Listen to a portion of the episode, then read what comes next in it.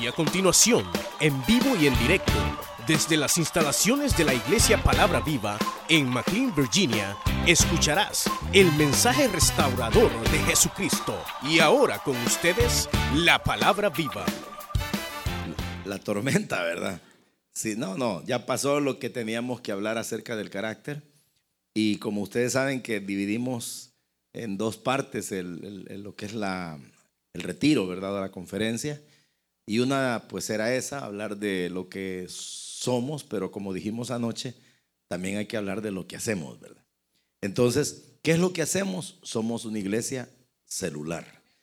Somos una organización celular. Y recuerden, allí sí, ¿verdad? Pónganlo no solo en el corazón, sino entre ceja y ceja, que no somos una iglesia con células. Somos una iglesia celular. Diferente es una iglesia con células, porque una iglesia con células tiene las células como una acción más de la congregación. Mientras que la iglesia celular, las células lo son todo. Todo. Todo brota de ahí. De ahí brotan músicos, de ahí brotan diáconos, de ahí brota el pueblo, de ahí brotan las ofrendas, de ahí brotan los diezmos. Todo viene de ahí. Esa es la naturaleza de la iglesia. Entonces, eh, considérenlo. Entonces, eso es lo que hacemos. Somos una iglesia celular. Ustedes son líderes de iglesias celulares, son supervisores de iglesias celulares, pastor de iglesias celulares y todos músicos de una iglesia celular. Y quieren que les diga algo. Sinceramente, no es competencia, ¿verdad? Por supuesto que no.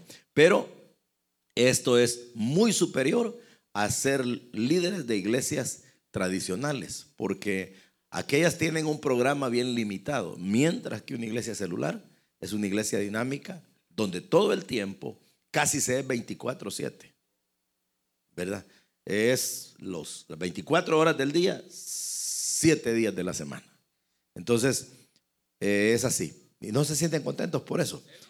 Yo, yo, yo en, lo, personal, créanme que para mí, eh, cuando yo expreso esto, ¿verdad? De que soy un pastor de una iglesia celular, y vivo en eso, yo me siento contento, ¿verdad? Porque es así.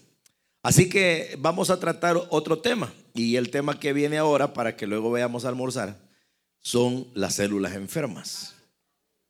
¿Verdad? ¿Por qué hay células enfermas? Entonces, hagamos una oración, ¿les parece? Y luego pues vamos a, esperar que nos presenten ahí un poco en la, eh, en la pantalla, pero Oremos, Padre, te damos gracias porque una vez más, Señor, tenemos la oportunidad de reflexionar sobre nuestro trabajo. Aquí están los líderes, los supervisores, los pastores y obreros de iglesias y también sus ancianos. Padre, gracias porque nos envolviste en este trabajo, nos involucraste en él de modo que estamos contentos. Yo la verdad, Señor, me siento muy contento de ser pastor de una organización celular. Dios, gracias por habernos mostrado el trabajo en las casas. Gracias por indicarnos la naturaleza del mismo. Gracias por mostrarnos los elementos esenciales que hacen que este trabajo para nosotros sea eficaz y productivo. Ayúdanos a fortalecernos, a animarnos, a corregir lo que pueda estar mal para que podamos hacer las cosas mejor. En el nombre de Jesús. Gracias por todo, Señor. Amén. Amén. Quizá voy a leer algo que eh, tal vez está dentro de otro contexto, pero, pero nada más lo voy a hacer como un llamado para todos nosotros. Y es en una de las cartas que escribiera el apóstol Pablo. Los que son estudiosos de la Biblia y que pues estudian comentarios y todo eso saben que las epístolas pastorales muchos ponen en duda que Pablo haya sido el autor, ¿verdad? Y este hablan de que todos estos escritos son pseudoepigráficos y eso lo que significa que otros escribieron en nombre de Pablo. Yo en lo personal eh, aun cuando no descarto las posibilidades, nunca le presto la mayor atención a eso porque para mí lo que importa es que es palabra inspirada. Y por lo tanto vale como tal, ¿verdad?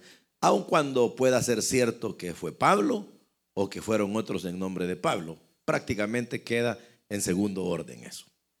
Pero leamos, pues, porque en lo personal sigo creyendo que fue Pablo, la carta de Pablo a Tito capítulo 1, versículo 5, y dice así. Por esta causa te dejé en Creta, para que corrigieses lo deficiente y establecieses ancianos en cada ciudad, así como yo te mandé. ¿Cierto? Pero yo les hago una pregunta. Cuando ustedes leen por esta causa, ¿cuál causa? Ah, averigüemos cuál causa. Dice así, Pablo, versículo 1, siervo de Dios y apóstol de Jesucristo, conforme a la fe de los escogidos de Dios y el conocimiento de la verdad que es según la piedad. Ahí hay dos causas. Hay una fe, hay una elección, hay un conocimiento de la verdad y hay una forma piadosa de vivir. Entonces luego dice, en la esperanza de la vida eterna, quiere decir que hay una vida eterna. ¿Ah? Y que debemos tener esperanza en ello. Luego dice, la cual Dios que no miente, ahí hay otra verdad, que Dios es veraz. Él prometió desde antes del principio de los siglos. Quiere decir que esto obedece a un plan realizado en la eternidad pasada. Y a su debido tiempo manifestó su palabra por medio de la predicación que me fue encomendada por mandato de Dios nuestro Salvador. Esto habla de una revelación. Entonces, por todas estas causas, a Tito, verdadero hijo en la común fe, la fe de la cual ya abrió, habló, pero ahora agrega gracia. ¿Qué gracia? Un regalo inmerecido. Misericordia y paz de Dios Padre y del Señor Jesucristo, nuestro Salvador. Entonces, por todo esto que ya te mencioné, por esta causa, te he dejado en Creta para que lo que está deficiente lo corrijas. Entonces hoy vamos a ver qué tenemos que corregir. Siéntense. Gracias.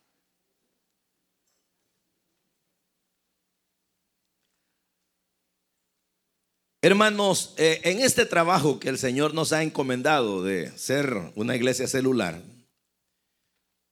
yo espero, ¿verdad? A veces no, no nos damos cuenta del tesoro que Dios nos ha entregado.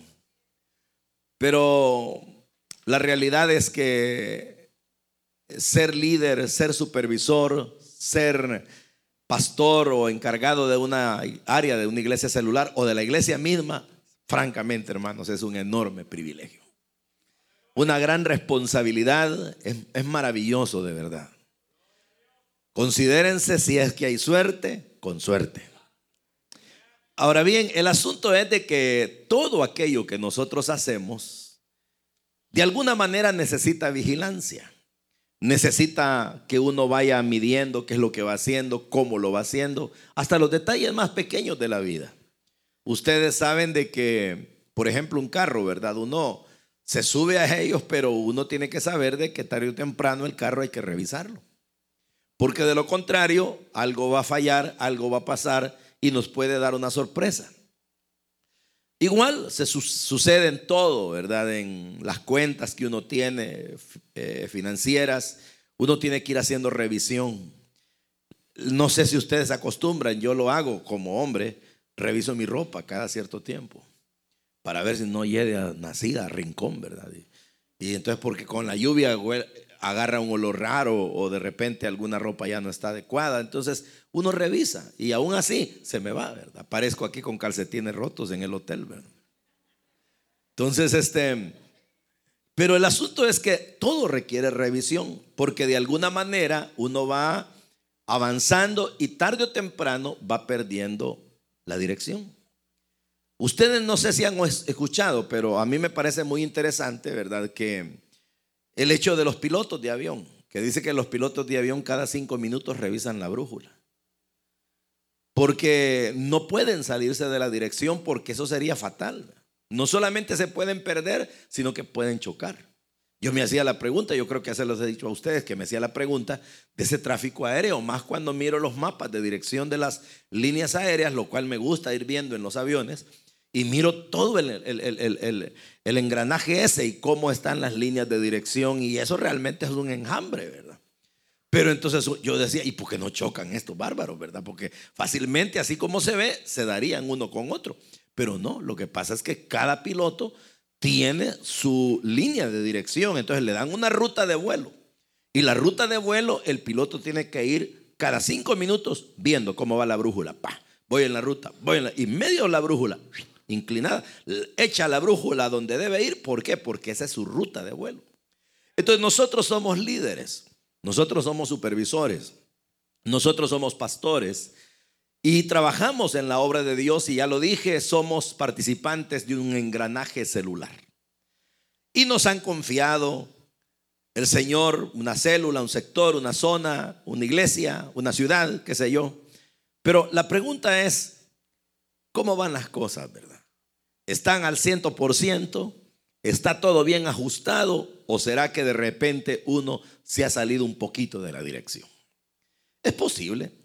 Entonces, en este caso, Pablo le dijo a Tito, por todo lo que te menciono, corrige todo lo que no esté de acuerdo a esa fe, a esa esperanza, a este Dios que nos da vida eterna. Eh, corrígelo, ¿verdad? Y pon hombres que te ayuden y ahí vienen los ministerios. Pero en cuanto a las células, a veces no nos damos cuenta y las células se nos enferman. Y cuando una célula está enferma, ¿qué le pasa a una persona cuando está enferma? no funciona bien, ¿verdad?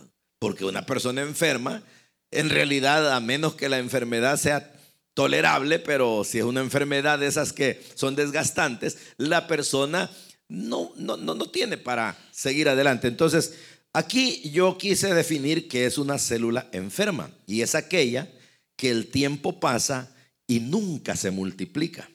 Y en algunas ocasiones disminuye en su asistencia y en su ambiente interno. ¿Oyó la definición? Una célula enferma es aquella que el tiempo pasa, nunca se multiplica y en algunas ocasiones disminuye su asistencia y en su ambiente interno. ¿Qué quiere decir? Que pasan los años y no hay crecimiento. Lejos de que habían 10, ahora solo hay 6. Y los 6 que están tristones, ya no quieren llegar, el líder ni ganas de predicarle le da porque son los mismos, qué llamado va a ser, va y medio dice el estudio porque no se siente motivado, el anfitrión ya no hace ni, ni panes con pollo, sino que ahora mejor da una cosa sencilla porque ni viene la gente, todo el ambiente y la gente va, pero vaya más por compromiso que por una visión entonces está enferma. Y entonces viene la pregunta, ¿cuáles son las, los síntomas? Porque si alguien está enfermo, le dicen, mire, usted. ¿Y cómo sabe? Usted tiene síntomas. ¿Y cómo? Se mira pálido. Mira que eh, usted mire de repente los ojos y porque los tiene así. No está enfermo. O nada le gusta. No quiere comer nada, desprecia tamales, desprecia pupusas, desprecia pollo, desprecia carne, le dan sopa, no quiere, le dan pastas, no quiere. Y entonces, en vez de verse robusto y, tal vez no gordo, ¿verdad? Sino una persona bien constituida, se va viendo flaco y palidece. Y ya se evidencia pues que está enfermo. Y uno dice, no, hombre, ese no va a durar. Entonces, ¿pero por qué? ¿Cuáles son los síntomas de una célula enferma? Entonces, primero, no tiene líder. ¿Y por qué no tiene líder? Porque el líder que estaba ya no llegó, se fue, y entonces el supervisor, para no dejarla de reportar, resulta que manda a otro líder que se la cubra o bien va él cuando tiene tiempo. Entonces está enferma esa célula. ¿Por qué? Porque no tiene quien la cuide. No tiene representante ante Dios. No tiene quien represente al pueblo ni represente a Dios en ese ambiente. Y por lo tanto, la célula carece de dirección. Es lo que llaman un cuerpo acéfalo, es decir, sin cabeza. ¿Han visto caminando un cuerpo sin cabeza? Solo en las historias, ¿verdad? Pasó el hombre sin cabeza. Pero, pero en realidad, allá hablando a las cabales, un cuerpo sin cabeza no funciona, hermano. Entonces una célula se enferma por eso. Hemos insistido que el trabajo celular saludable descansa en pilares claves. Y uno de ellos es la formación constante de líderes. A veces por el afán de crecer o de aprovechar una oportunidad de abrir reuniones, lo hacemos no teniendo a quien colocar allí y deformamos el trabajo.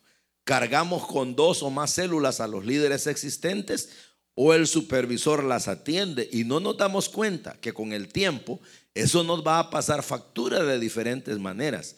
Lo correcto es anticiparnos y mantenernos produciendo líderes, llevando candidatos a los seminarios de capacitación, buscando gente dispuesta y animando a los que han abandonado, pues, eh, pues es mejor, es mejor ir aparentemente despacio en el avance, pero firmes en lo que hacemos. Porque de qué sirve, hermano, eh, tener un crecimiento explosivo? A mí me pasa con los pastores bastante. Mire que un día de estos me pegaron una, eh, no asustada, ¿verdad? Porque pues gracias a Dios ya no se asusta uno, pero, pero, pero el asunto es de que Tal vez se los cuento así en confianza. Dijimos que íbamos a recoger una ofrenda para una actividad que tuvimos en el estadio y le dimos un sobre a cada uno con tal que de la célula nos dieran una aportación. Y cuando sacamos la cuenta nos faltaban un montón. Entonces dijimos, ¿por qué faltaron las ofrendas? Eso nos dio pauta para pensar, ahí no hay líder. Y que nos damos cuenta que muchas células no existían. Hacían ratos habían desaparecido, eran fantasmas. Y entonces resulta de que de, lo que se acusan a los gobiernos de tener plazas fantasmas y cobrando sueldo, aquí no se cobra, pero tampoco existía la plaza. Entonces el asunto es de que eh, eh, eso no está bien, pero ¿por qué es? O a veces el líder se va, renuncia y el supervisor dice, yo no quiero retroceder, yo no quiero retroceder, yo no quiero retroceder. Y nunca le aparece un líder. Y así va pasando el tiempo y aquella célula, en vez de ser próspera, se enferma. Dice que trayendo a memoria lo que hablábamos ayer, ¿verdad? Respecto al estudio, si todos aprendieran a dar los estudios en la célula, esos males no los tendríamos. Fíjense que allá en San Salvador, eh, en una de las colonias de clase media, hay una célula y ahí todos son, no digo con esto porque todos tengan que ser así, no, pero todos son profesionales, que licenciados, que ingenieros, que médicos. Entonces todos compran la guía, les gusta la guía, pero como, claro, el nivel de percepción de ellos es bastante fuerte, vienen, leen la guía y el líder de ellos es otro licenciado. Pero como por ser profesionales tienen su mundo, ¿verdad? Su círculo de relación, de repente hay una relación social, el líder no va, pero ahí no hay problema, cualquiera, el médico, el ingeniero, cualquiera agarra y dice, no vino fulano, dice, pero aquí les voy. Y en todos pueden y todos participan porque todos están preparados. Entonces, esa, esa célula no es enferma, es una célula que tiene, en vez de un líder, a la hora de las horas tiene varios. Y no digo que haya eh, como duplicidad de mando. No, no, no, no, no existen esos problemas. La gente trabaja tranquila. Entonces, no hay que permitir que las células estén enfermas porque no tienen líderes. Corrijan supervisores. Corrijan, hermanos, porque tarde o temprano, si no lo hacen, eso les va a dar problemas. Otra, otra enfermedad, otro síntoma, el líder no la atiende. Está el líder, pero solo de figura. Un día de estos nos pasó algo chistoso aquí en Carolina del Norte. Resultó de que yo necesitaba un medicamento un poco urgente y viene el pastor y me dice, vamos a una, yo no sé si era Walgreens, pero era una farmacia. El asunto es de que llegamos y mirábamos media cantidad de luces o, de lámparas encendidas y las otras apagadas. Pero así entre lo oscuro y lo claro había una figura parada así. Y entonces el hermano se pone por la puerta de vidrio. Señor, Señor, Señor. Y que era un maniquí. El tipo, eh, lo habían dejado así, pura persona se miraba. No, hombre, que ese fue el chiste del día, porque el hermano insistiendo, creyendo que era una persona, le llamaba y le llamaba y decía, no me hace caso, me decía, no, si era un maniquí. Entonces, hay líderes maniquí.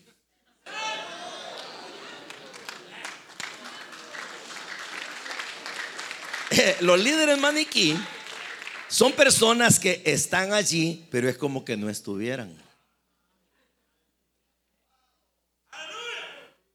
Dice que es muy importante que todo líder tenga un enfoque adecuado del significado de la célula. Fíjense, hermanos, no es el momento ahorita, pero sinceramente algún día quizás les voy a, compartir un tema de con una pregunta que vemos, porque es importante qué es lo que cada uno ve.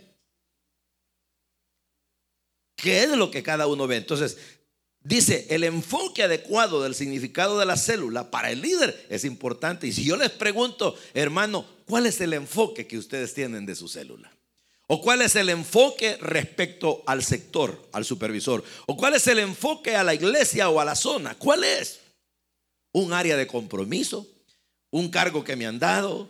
¿Un privilegio que desempeño? ¿Una responsabilidad que tengo que cumplir, me guste o no me guste? ¿O ustedes tienen otro enfoque? ¿Cuál es el enfoque? Porque el enfoque que uno tenga de la vida es determinante. El enfoque de aquello que uno tiene, de lo que hace y de lo que tiene, es determinante.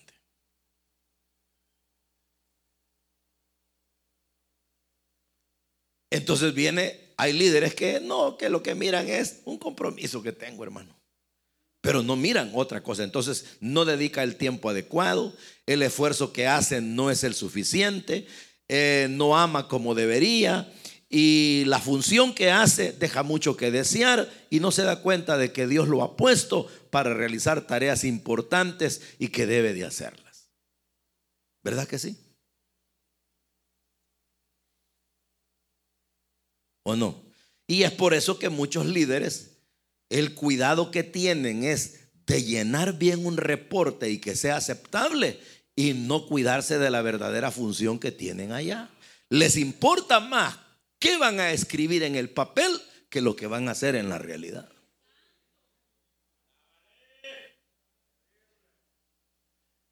Entonces, no, el líder para empezar, dentro de todas las cosas que debe de saber es que no solo es importante que él esté, sino que debe saber que es importante todo lo que hace. Llegar temprano, ser puntual, no engañarse a los hermanos. Hermano, a las 7 la reunión y va llegando a las 8. Y allá cuando viene a medio camino, hermano, fulano, empiece, cante unas alabanzas, ya llego. No, hombre, no es así. ¿Quién les ha dicho? No debe ser así. Y al llegar, eh, los hermanos le dicen, hermano, qué bueno que vino. Fíjate, este, eh, y hermano, ¿y qué tal? ¿Y vamos a hacer alguna actividad? ¿Va a haber algo? Y la gente, ¿y cumpleaños? No le dice, pero ni felicidades, no ora por ellos. Hay un pastel que, que partir y que quieren que él se coma un pedazo, no tiene tiempo porque ha dejado tantas cosas pendientes que es, hizo la oración y ni la hizo y se fue. La gente no cuenta con él. Fíjese, les voy a decir algo, no se enojen por esto. Pero a veces en una iglesia grande la gente se resiente con, con quien no se tendría que resentir. Por ejemplo, póngale que allá por la Sacamil, por decir algo, haya gente que esté resentida conmigo porque yo no la llego a ver. Está malo que se resientan conmigo porque yo no tengo a veces ni conocimiento de quién está enfermo, ni, a veces ni conozco a la persona y por qué tengo que ser yo y que acaso no tienen un líder, pues. Pero la gente ahí está, ya no voy a ir a la iglesia porque el hermano Galindo no me viene a ver. Y no me dice el hermano Galindo, ¿y a dónde está? No, él ni sabe que existe la persona, ¿verdad? Y no digo que esté bueno eso, pero a lo que yo voy es, ¿por qué la gente a veces se resiente con otros con quienes no se tiene que resentir y no se resiente con los que debería de resentirse? Entonces, si el líder deja fugas, si el líder permite que se le escapen del control aquellas cosas que son propias de él, las hace pasar a otros territorios donde causan daño. Ahora, distinto es que el líder diga, hermano Galindo, hermano supervisor, yo quiero hablar con el pastor y aún quiero hablar con el hermano Galindo. Y, quiero decirle, hermano Galindo, fíjese que en tal parte de la Sacamil hay una viejecita que está enferma y se le han metido que quiere que usted vaya a orar por ella. ¿Qué dice? Bueno, vamos. ¿A dónde nos vemos? ¿En qué colonias es distinto? ¿Verdad que sí? Un día de estos encuentro dos hermanos muy queridos, ¿verdad? Y vengo yo contento, hasta me paré en la carretera y me bajé porque los vi caminando por una acera. Y llego y, hermano, Dios les bendiga. Y le doy la mano a él y él me da la mano. Y la esposa, cuando me vio, sale por allá y me deja con la mano así. Bueno, y entonces yo después supe que es porque se les había muerto un hijo aquí en Estados Unidos y que yo no les había dado mis condolencias. ¿Y que acaso yo sabía, pues?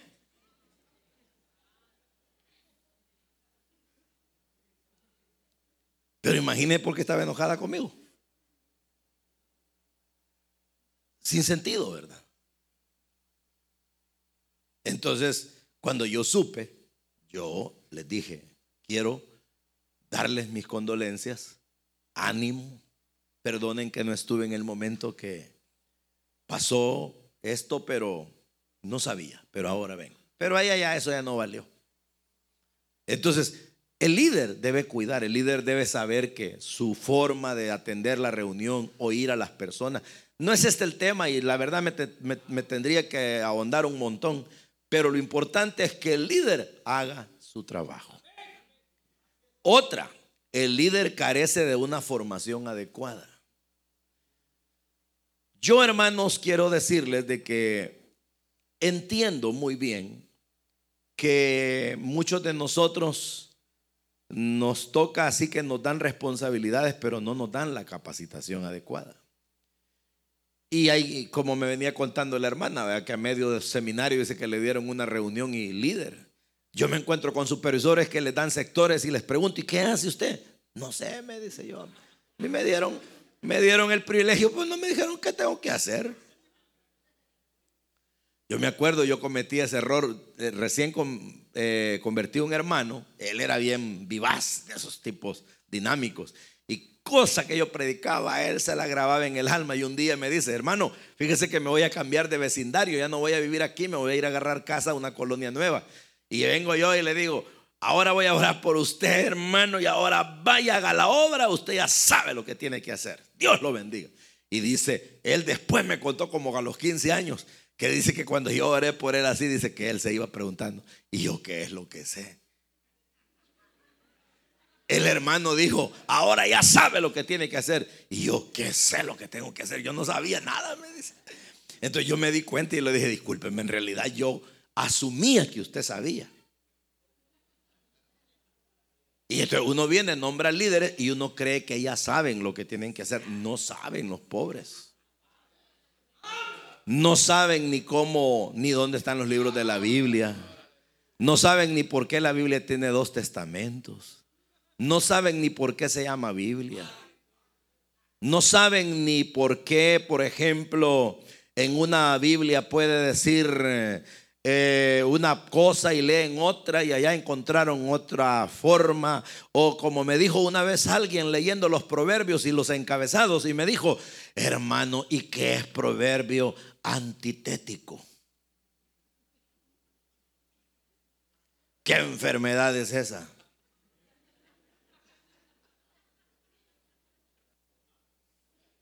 Pues como ahí dice proverbios antitético.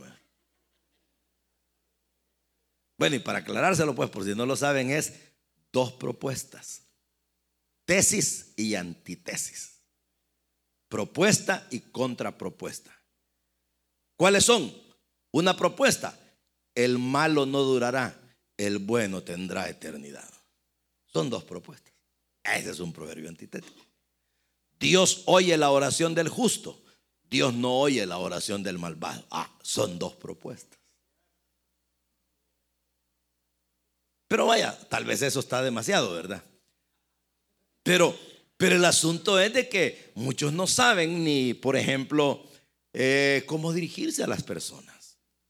Y no digo que seamos anulados completamente o seamos cero cerebro. No, no, no, no, no. No, estoy hablando de la formación.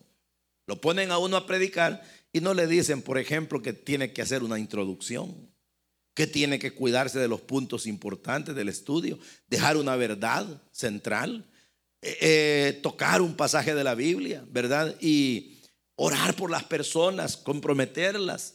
O, por ejemplo, eh, si el anfitrión le pregunta algo, es decir, no le damos a las personas la formación adecuada. ¿Por qué trabajamos en esto de las células? ¿A quién se le ocurrió? ¿Será que Cho fue el que revolucionó el mundo? Y él sacó esa idea y todo el mundo ahora se enfiebró. ¿O es Dios?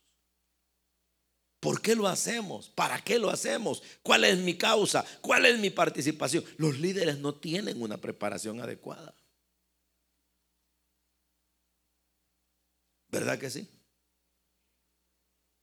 Y entonces vamos y no sabemos, es, es casi similar como ir a la guerra y uno le ponen un fusil y no sabe ni cómo se dispara. Entonces no, tiene que prepararse al líder. El líder tiene que estar, por eso, dos cosas importantes, hermanos. Número uno, hay que crear programas para formar el liderazgo. Pero oiga lo segundo, hay que crear programas para seguir instruyendo. Ese ya es trabajo de la dirección de la iglesia, no conformarse que ya son líderes, sino crear programas donde se refuerza el conocimiento de las personas. Pero aquí viene lo otro, que usted asista para seguir preparándose, porque esta es nuestra profesión espiritual y es como vivir actualizándonos, como se actualizaría un médico, como se actualizaría alguien que está en una ingeniería, por decir algo de tecnología, y vive adquiriendo eh, conocimientos actualizados. Usted nunca diga, ah, no, ya lo sé todo. Por ejemplo, yo no sé quiénes de ustedes dijeron, hay retiro. ¿Y quién viene? El hermano Galindo. Ah, no, hombre, si ya nos predicó un montón de veces.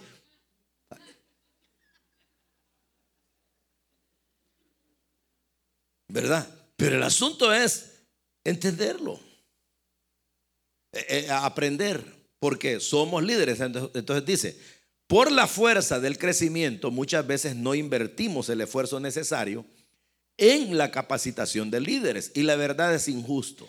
Darle a una persona una gran responsabilidad cuando no está preparada para ello. Los líderes deben ser capacitados no solamente en el programa de liderazgo, también deben ser entrenados en conocimiento bíblico, conocimiento moral, conocimiento familiar, conocimiento económico. Y deben saber cómo relacionarse con las personas. O sea, necesitamos relaciones buenas, interpersonales, como con los miembros de la célula. Esto no se logra en seis meses.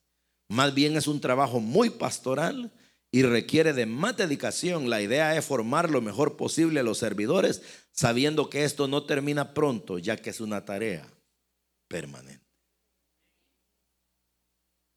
Por eso fue que un hombre una vez en una conferencia les pido yo que si querían decir algo y se pone de pie y me dice, pastor, sí, no me acuerdo de qué país era él. Yo por eso me dijo, todo lo que usted enseña yo sé que es verdad y por eso no lo hago, me dijo.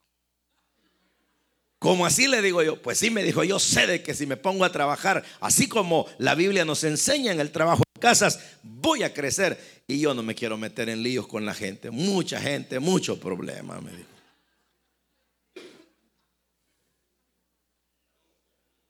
Así me dijo. Y hay gente así, ¿verdad? No fueron llamados solo para 10 nada más. Otro problema, no planifica el líder. Yo no sé si aquí planifican.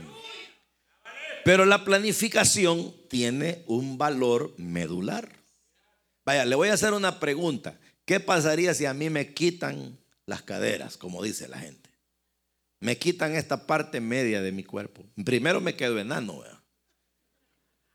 Y segundo, yo no voy a tener un buen funcionamiento de mi cuerpo. Quítele la planificación a la célula. ¿Sabe qué es quitar la planificación de la célula? Vaya, para, que nos probemos, pues, ¿quién me dice cuáles son las tres partes importantes de una reunión de planificación? Sí, vaya, díganmelas.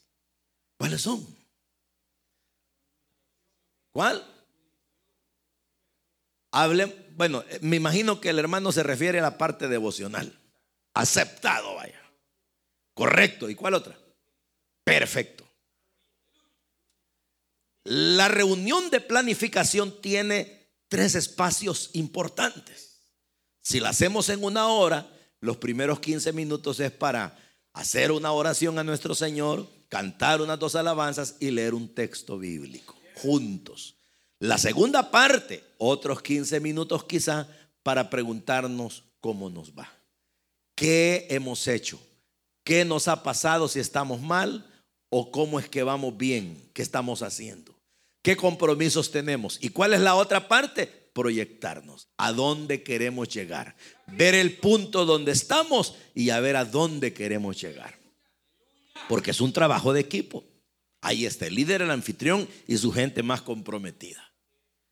Ahora, qué interesante. Y el elemento de fondo que eso logra es una convivencia.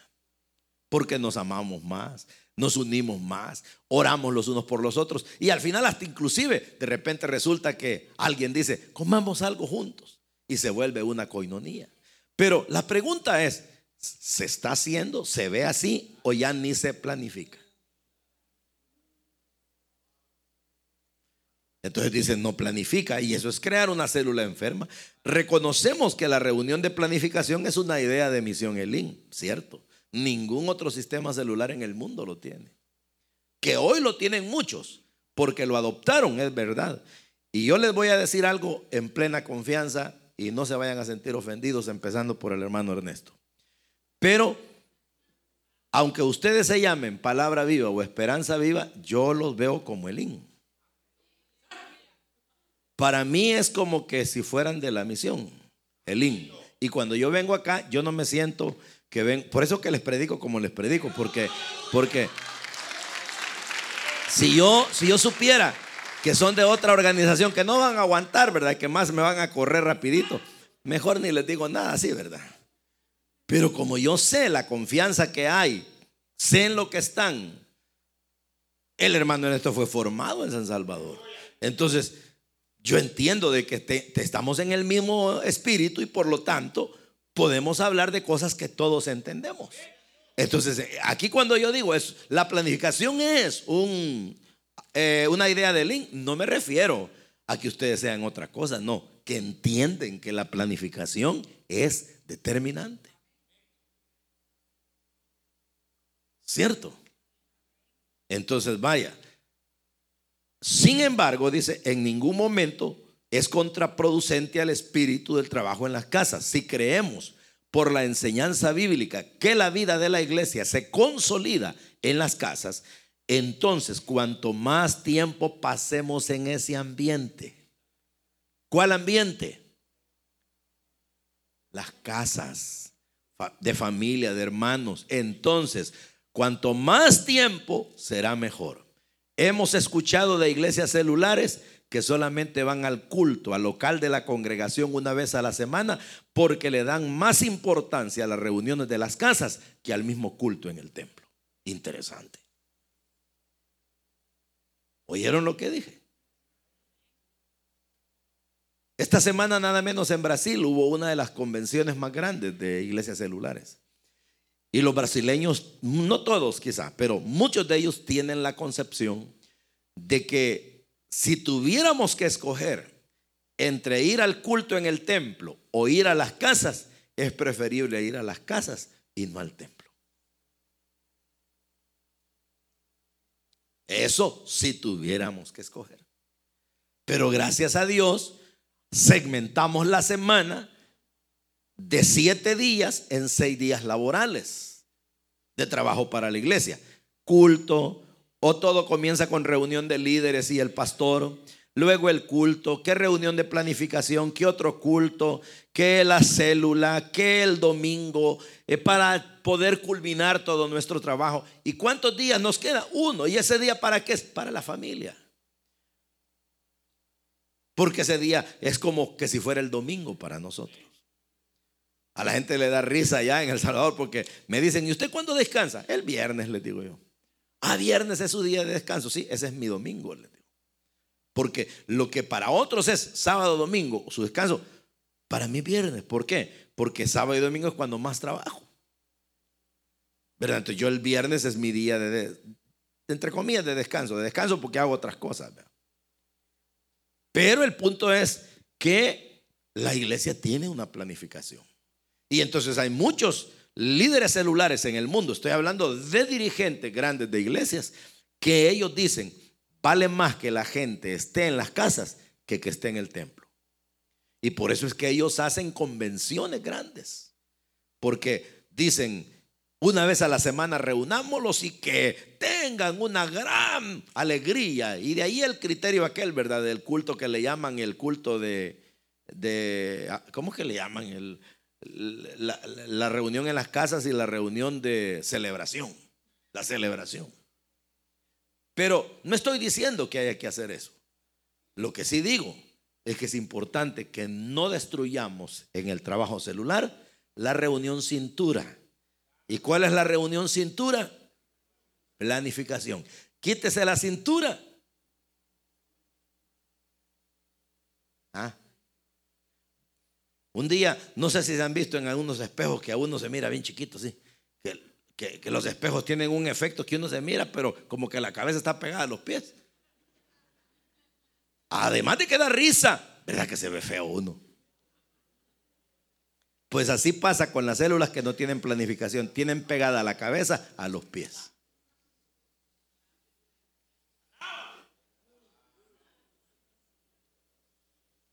Sí, es cierto. Están enfermas. Por eso dice,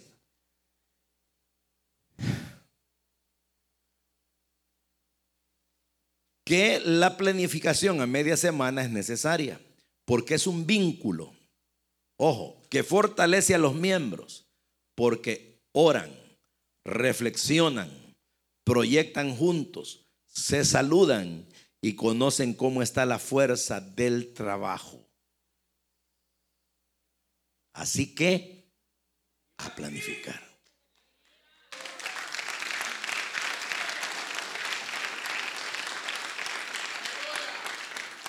¿Cómo la ven? Es posible que alguno diga, este hermano como no vive aquí, ve. Este hermano como no sabe. Claro, hombre, si yo sé que es esta cosa, sé cómo se vive en los diferentes países. Y en El Salvador la gente a veces menosprecia. Allá las grandes ventajas es que la gente toda habla español y que la gente vive cerca de otra, pero de que la gente trabaja duro, trabaja duro. Y los tráficos, hermano. No, hombre, sí, los invito a que vayan si en estos y uno se traba y en un espacio pequeño a veces está hasta una hora, dos horas, iguales en El Salvador. Unos tráficos de locos. ¿De dónde sale tanto carro a saber? Pero cuesta movilizarse. Entonces la gente tiene que planificar. Dice, otro aspecto importante que hace que una célula esté enferma es el contenido de la célula en sí mismo el contenido es deficiente. Sabemos que siempre debemos cuidar que en la célula hayan invitados nuevos, es decir, personas que no son cristianas todavía. Y esto con la finalidad de evangelizarlas propiamente dicho, esto es el evangelismo en la célula. Debe haber comunión entre los miembros para conocerse, aprender a relacionarse y verse como amigos o familiares. Luego enseñar a los miembros que cada uno es guarda de su hermano y debemos cuidarnos los unos a los otros. Esto es atendernos. Hay que orar unos por otros, visitarnos en momentos de necesidad y ayudarnos de esa manera trabajando todos. Y por último, lograr la edificación espiritual que todos necesitan en la célula. Esto dependerá de la manera como se desarrolla la reunión y debe haber buena alabanza. El estudio de la palabra de Dios debe ser clave, sencillo, claro, corto y con gracia. La interacción de las personas no debe ser subestimada. Es importante que se cuenten sus experiencias en el Señor para edificarse mutuamente. Entonces, ¿cuáles son las recomendaciones? El trabajo del líder es clave para una célula saludable. La supervisión, ojos supervisores, constante y adecuada es determinante. Dejen de andar corriendo, escojan una célula para ir a verla, supervisores. Estén ahí desde el principio hasta el fin y miren cómo funciona. Que el anfitrión esté impregnado de la visión es importante. Que cada miembro adquiera compromiso, eh, ayuda a una buena salud. Cuando existe una célula enferma, hay que identificar la enfermedad y darle tiempo para su recuperación. Eso es importante. ¿Y qué dice el apóstol Pedro? Por lo cual, hermanos, tanto más procurad hacer firme vuestra vocación y elección, porque haciendo estas cosas no caeréis jamás. ¿Se dan cuenta qué belleza ser líder, hermano? Hablando en serio, no me lo estoy vacilando. Sino, es verdad, esta es una, es una belleza, hombre. Yo, no me, si quieren, considérenme loco. Pero para mí, esta es la reunión más importante del mundo en este momento. Mire, puede estar reunido el presidente de cualquier país. Pueden estar las personas de nuestros países gestionando el TPS, una prolongación. Pueden haber reuniones financieras de cualquier nivel. Pueden haber reuniones en el mundo para analizar salud en algún lugar. Pero todas son importantes, pero ninguna supera en importancia a esta.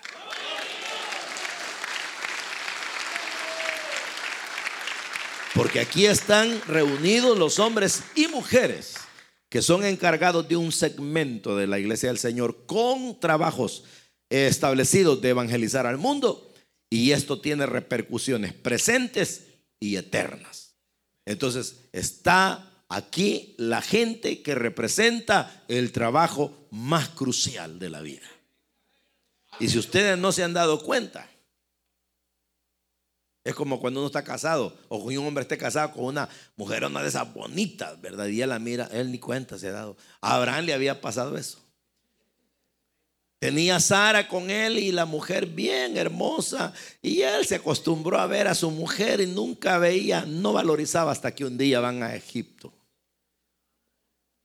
Y entonces viene él y le dice, ahora me estoy fijando que sos chula de verdad pero ¿por qué? Porque vio el peligro. Vio el peligro.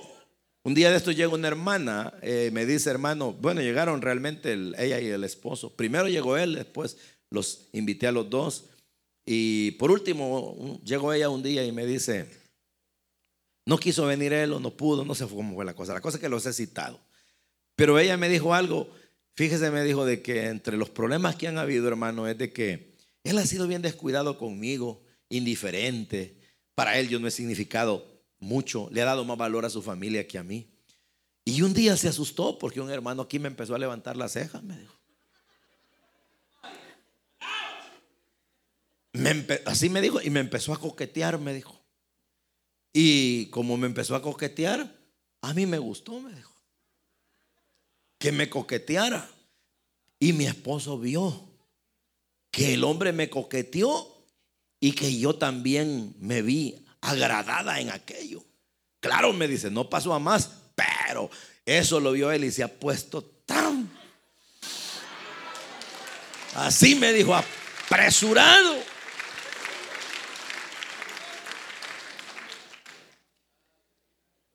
Entonces, digo esta ilustración, ¿verdad? Porque eso nos pasa con nuestro trabajo en la iglesia. Ni nos damos cuenta del gran tesoro que Dios nos ha puesto. Y a veces andamos tan extraños que yo voy a dejar el privilegio, hermano. No, hombre, hermano. No, ¿qué estás pensando, hombre? ¿Eres marciano? ¿De dónde eres? ¿Verdad? No, que yo ya no continúo, lo hacen así displicentemente. No, queridos hermanos. Nunca.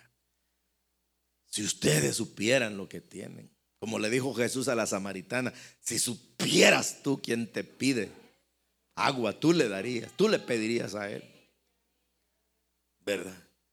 Si nosotros supiéramos esto que Dios nos ha dado, yo le garantizo que nosotros le diríamos al Señor, Señor, hasta te voy a pagar por estar en esto. Es cierto. Entonces, miren lo que tenemos, miren lo que Dios nos ha dado. No permitamos ya células enfermas. Y la solución la tenemos usted y yo. Bueno, con eso termino para que vayamos a comer.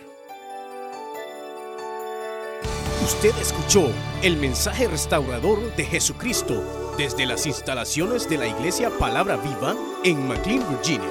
Si este mensaje ha sido de bendición para su vida y necesita oración, contáctenos al teléfono 571-633-0469. 571-633-0469. Que Dios le bendiga.